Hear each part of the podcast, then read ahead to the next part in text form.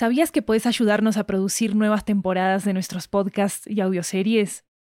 En Estudio 80 ya tenemos a la venta una nueva serie de audiolibros que están basados en nuestros podcasts y que fueron producidos de manera totalmente independiente por nosotros. Tenemos audiolibros de muchos géneros, comedia romántica, terror, crímenes reales, comunicación y lingüística, comida, estilo de vida, historias de migración y mucho más. Varios de ellos están disponibles en español, inglés, italiano y francés. Conoce nuestro catálogo en 80estudio.com, diagonal audiobooks, y encontrá los títulos en libro.fm, Apple Books, Google Play, Storytel, BookBeat y en tu aplicación de audiolibros favorita. Muchas gracias por tu apoyo.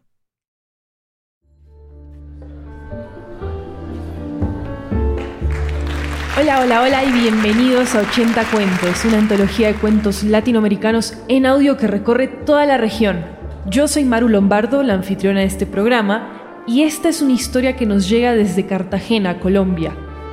Es una historia sobre el reto y la confrontación propia que implica ser autor de una historia. Acaba los audífonos que querías, escrita y producida por Pedro Espinosa. Esta es la historia de un escritor que tiene que entregar al final del día un cuento sobre fuego para un podcast de ficción. Ese escritor eres tú. Esta es tu historia. Estás acostado en la cama de tu mamá con un computador prestado en las piernas, fumando de un vaporizador sabor manzana verde con 5% de nicotina. No sabes cómo comenzar tu cuento y recurres a la vieja confiable, escribir en segunda persona para que el espectador se sienta protagonista y no se dé cuenta de tu mediocridad. Tenías que entregar 2.000 palabras el viernes pasado y por primera vez en tu vida te ves obligado a escribir sin inspiración. Felicitaciones. Con esta frase acabas de terminar el primer párrafo. Todos los que te conocen saben que eres un vago con suerte que solo se hace llamar escritor para impresionar a sus escasas citas de Instagram. Pero todos los días de tu vida te levantas por las mañanas y te miras al espejo sabiendo que eres un impostor, un embaucador al que no le gusta escribir y que solamente está escribiendo este cuento por encargo para comprarse unos audífonos inalámbricos de tercera generación con el único fin de mantener su fachada de hombre exitoso para sus escasos 2.000 seguidores en redes sociales. Pero eso a nadie le importa. A nadie le importan tus cuentos, tus mentiras, tus inseguridades, tu peso, tu trastorno bipolar, tus 36 millones de pesos en deudas con tres bancos diferentes. A nadie le importa que ayer volviste a llorar porque muy dentro de ti sabes que te vas a quedar solo el resto de tu vida y a los 80 años te darás cuenta que todo fue tu culpa. A absolutamente nadie le importan tus audífonos. En este momento lo único que importa es el deadline y el contrato que firmaste sin leer que te obliga a entregar este cuento. Por eso, si no lo terminas antes de las 9 de la noche vas a quedar expuesto en el diminuto gremio podcastero como el niñito irresponsable que eres. Te dispones a comenzar a escribir y te encuentras con una mala noticia. La tecla de la tercera cala abierta está dañada. No te detengas. Escribe el que sea.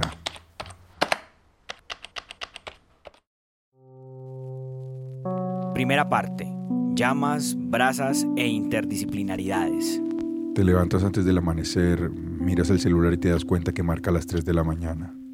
Intentas descansar y fallas. Y en ese instante decides hacer la maleta para más tarde ir en Avianca a la única ciudad de América que nunca duerme, mientras tratas de disimular tus pastillas antidepresivas ilegales adquiridas en la calle de las damas. Respiras y dudas acerca de tus ganas de hacerla sentir bien a ella, a Valentina. La única que te incendia de repente, la única que te enciende la chispa, la única que sin necesidad de acabarte te entiende hasta hacerte lava, la que te hace creer que te necesita y la que tiene tu inteligencia a prueba argumentando falsas charlas baratas.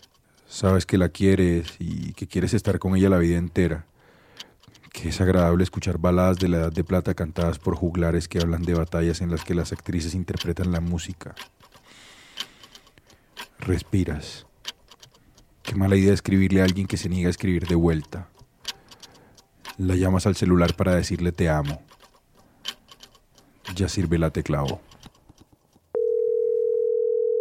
Sí, Pedro, estuve revisando el cuento y está muy bonita la idea de un escritor al que se le daña la letra O del teclado, pero hay un detalle Eh, acordate que estos cuentos tienen que ser traducidos al inglés y ese ejercicio creativo no, no, tiene, no sé si tiene mucho sentido fuera del castellano. Claro, claro, Maru, de una. ¿Te parece si te mando otra propuesta apenas llega a la casa? Sí, obvio, dale, la espero, pero por favor mándala hoy. No te preocupes, cuenta con eso. Igual es una adaptación de una idea que ya venía trabajando para una película que nunca terminé, entonces está bastante adelantado todo. Sí, sí, sí, dale, no hay problema. Hoy, hoy sin falta. Dale. Segunda parte. La película. Entonces la película comienza con un plano de la cara de desesperación de Pedro. Parece preocupado. La idea es que en este punto de la película los espectadores se acuerden del primer acto en donde el narrador para presentar el personaje lo describe como un mentiroso. Podemos poner un flashback, pero no creo que sea necesario. El punto es que Pedro dijo mentiras, y ahora el conflicto que guía esta parte del segundo acto es que nuestro personaje no tiene ideas y se enfrenta a la tarea de escribir otro cuento sobre fuego para antes de que se acabe el día. Si no lo logra entregar, será las reír de sus amigos podcasteros y probablemente pierda el trabajo de medio tiempo que tiene como profesor de narrativa sonora 1 en la universidad más cara del país. Y aún peor, si no encuentra inspiración en cuatro horas, no logrará comprarse los audífonos que tanto anhela tener.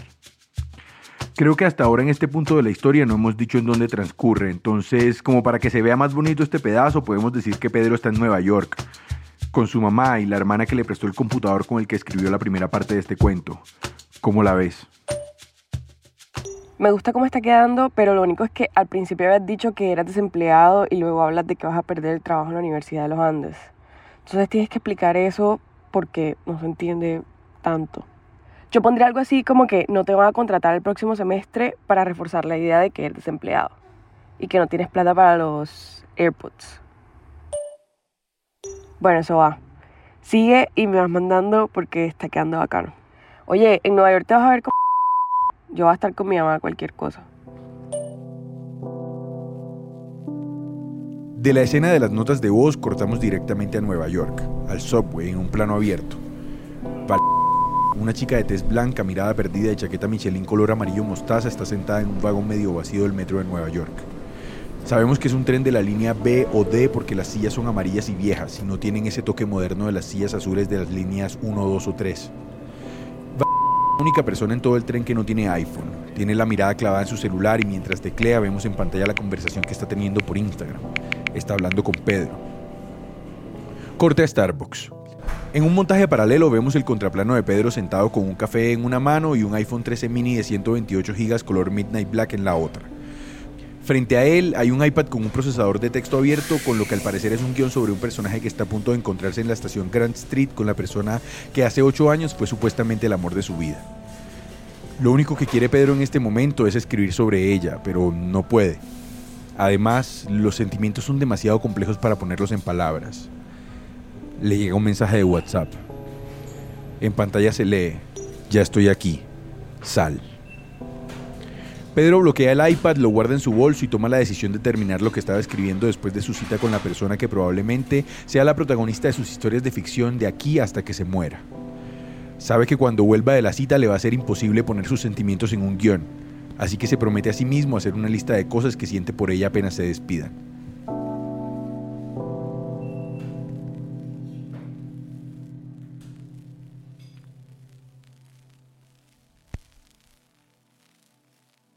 Tercera parte. Lista de cosas que siento por ella. 1. Quiero que le vaya bien en su vida. 2. Quiero que sea feliz.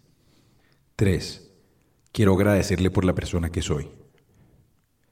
4. Quiero pedirle perdón por la persona que fui. 5. Quiero que confíe en el universo. 6. Quiero que sepa que voy a estar ahí para ella toda la vida. 7. Quiero abrazarla. 8. Quiero caminar con ella por Little Italy con más frío que ganas de vivir buscando un café caliente solo como excusa para hablar. 9. Quiero que nos acompañemos desde la distancia sin hablar, pero sabiendo que el otro existe. 10. Quiero alegrarme por sus logros. 11. Quiero que se alegre por los míos. 12. Quiero saber de su familia, de su perro, de sus ranas, de su esposo, de sus amigas del exnovio que cuando la conocí era su mejor amigo y por el que le hice más escenas de celos de las que ella se acuerda. 13. Quiero algún día poder tener la madurez suficiente para ser su amigo y que hablar con ella por WhatsApp todos los días no sea raro. 14. Quiero que escuche esto. 15. Quiero que sienta todas estas cosas por mí. Quiero que esta llama nunca se apague. Quiero terminar aquí este cuento. Quiero comprarme unos audífonos. Supuestamente con esa lista de cosas terminaste el cuento que tenías que mandar hace tres días. Lo lograste. Ya puedes quitar el modo avión de tu celular y desbloquear a Maru de Instagram y WhatsApp. Exportas el documento en PDF para que no pueda hacer correcciones en Word. Abres el chat, pero antes de mandar el cuento decides releerlo.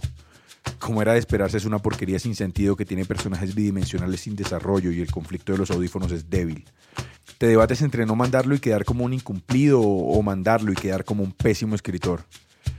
En este punto de la historia, lo mejor es que esto nunca se publique. Por primera vez en la vida decides ser responsable y asumir las consecuencias de tu irresponsabilidad. Llamas a Maru para contarle toda la verdad, pero mientras suena el teléfono te das cuenta de algo. Mientras suena el teléfono te das cuenta que en realidad no eres un escritor frustrado, que en realidad no quieres comprarte unos audífonos, que no te importa entregar o no el cuento te das cuenta que no quieres nada porque en realidad eres el protagonista de un podcast de ficción. Tú no existes, Maru no existe, Val no existe, tus miedos no existen, el éxito, las metas, los reconocimientos, los premios, los jurados, los dólares no existen. Todo lo que conoces lo he escrito yo y tú eres simplemente el protagonista de un cuento de ficción. En esta historia solo existo yo como narrador y mis palabras inventadas. Pero tranquilo, yo como amo y señor de este cuento puedo hacer que pase lo que quiera solo con escribirlo. Si lo decido, puedo hacer que de la nada tu apartamento se convierta en el epicentro de un terremoto de 7 grados en la escala de Richter. Si quiero, puedo hacer que lleguen alienígenas pertenecientes a una civilización tipo 2 a la sala de tu casa. O que un submarino nuclear de la Marina Real Británica lance por accidente un misil balístico de precisión cargado con 17 kilogramos de plutonio enriquecido encapsulado en un detonador de plomo y que el mundo se acabe en un invierno nuclear. Entonces, como yo soy el narrador de este mundo que habitas, puedo terminar el cuento como yo quiera. Señor Pedro, hay un paquete para usted, se lo voy a dejar en el ascensor. Caminas extrañado por el pasillo de tu edificio. La puerta del ascensor se abre y recoges del piso los audífonos que tanto querías.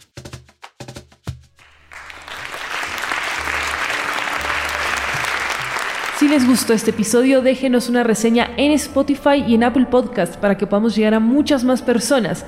Y síganos en redes sociales arroba 80podcasts con ese al final. Recuerden que hay una versión en inglés de este episodio en este mismo podcast. Se llama The Headphones You Always Wanted. Este episodio fue escrito y narrado por Pedro Espinosa, de la productora Cartagena Federal.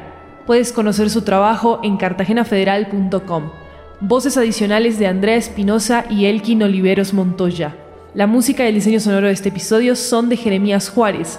Pueden consultar transcripciones de nuestras historias en 80estudio.com diagonal 80-cuentos. Yo soy Maru Lombardo y esto es 80 Cuentos. Nos escuchamos pronto.